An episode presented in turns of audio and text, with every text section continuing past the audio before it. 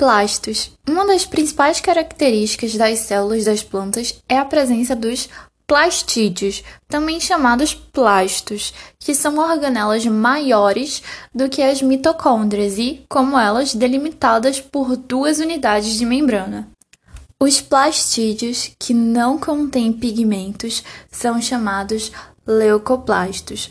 Os que contêm pigmentos são os cromoplastos, dos quais os mais frequentes são os cloroplastos. Os cloroplastos estão dentro do, dos cromoplastos, porque eles têm pigmento, mas como eles são muito importantes, eles são estudados à parte. Então, os mais frequentes são os cloroplastos, ricos em clorofila, principal pigmento fotossintético. Cloroplastos. Os cloroplastos são organelas microscópicas em formato oval, comuns em seres fotossintetizantes, exceto cianobactérias e bactérias fotossintéticas. Utilizam a energia luminosa, sendo responsáveis pela manutenção da vida na Terra, em virtude da sua atividade produtora de carboidratos para a maior parte dos seres vivos e, principalmente, pela liberação do gás oxigênio no ar, utilizando moléculas de água, além de absorver gás carbônico da atmosfera. Apesar de muito maiores que as mitocôndrias, os cloroplastos foram organizados segundo os mesmos princípios das mitocôndrias.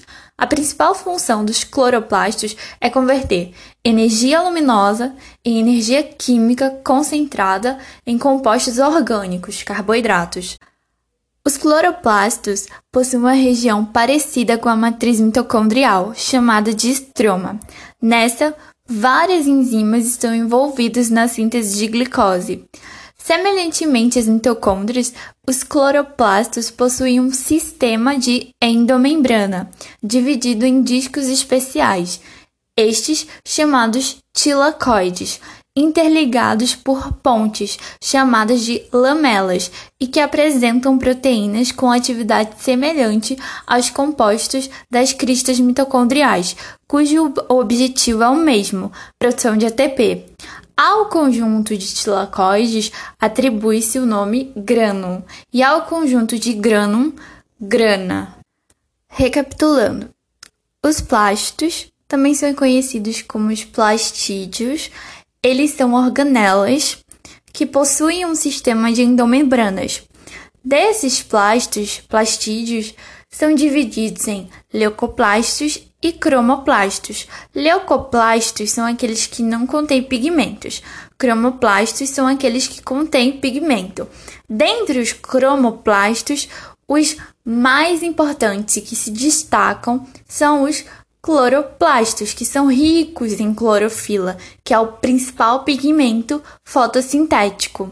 A principal função dos cloroplastos é converter energia luminosa em energia química. Então, vai converter energia luminosa em energia química concentrada em compostos orgânicos de carboidrato.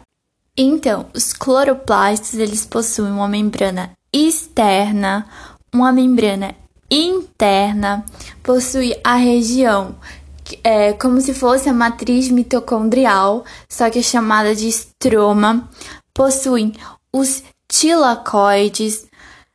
O tilacoide é uma bolsinha, digamos assim. O grano é um conjunto. E a grana são todos os conjuntos de tilacoides. Então, o tilacoide você tem uma bolsa. Num grano, você tem cinco bolsas. Na grana, você tem cinco bolsas. Cinco bolsas, mas você tem ali 10. Então, vai ser 5 vezes 10, você vai ter o valor dos tilacoides. Então, assim, num grano, você tem um conjuntinho de cinco bolsas. Na grana, você vai ter vários conjuntinhos de cinco bolsas Sobre os cromoplastos. São plastídeos dotados de cor cromo colorido. plastídeos dotados de cor, responsáveis pela produção e armazenamento de carotenoides e outros pigmentos vegetais presentes nas flores e frutos de plantas fanerógamas, conhecidas como angiospermas. Por exemplo, cloroplastos verdes, eritroplastos vermelhos, xantoplastos amarelos.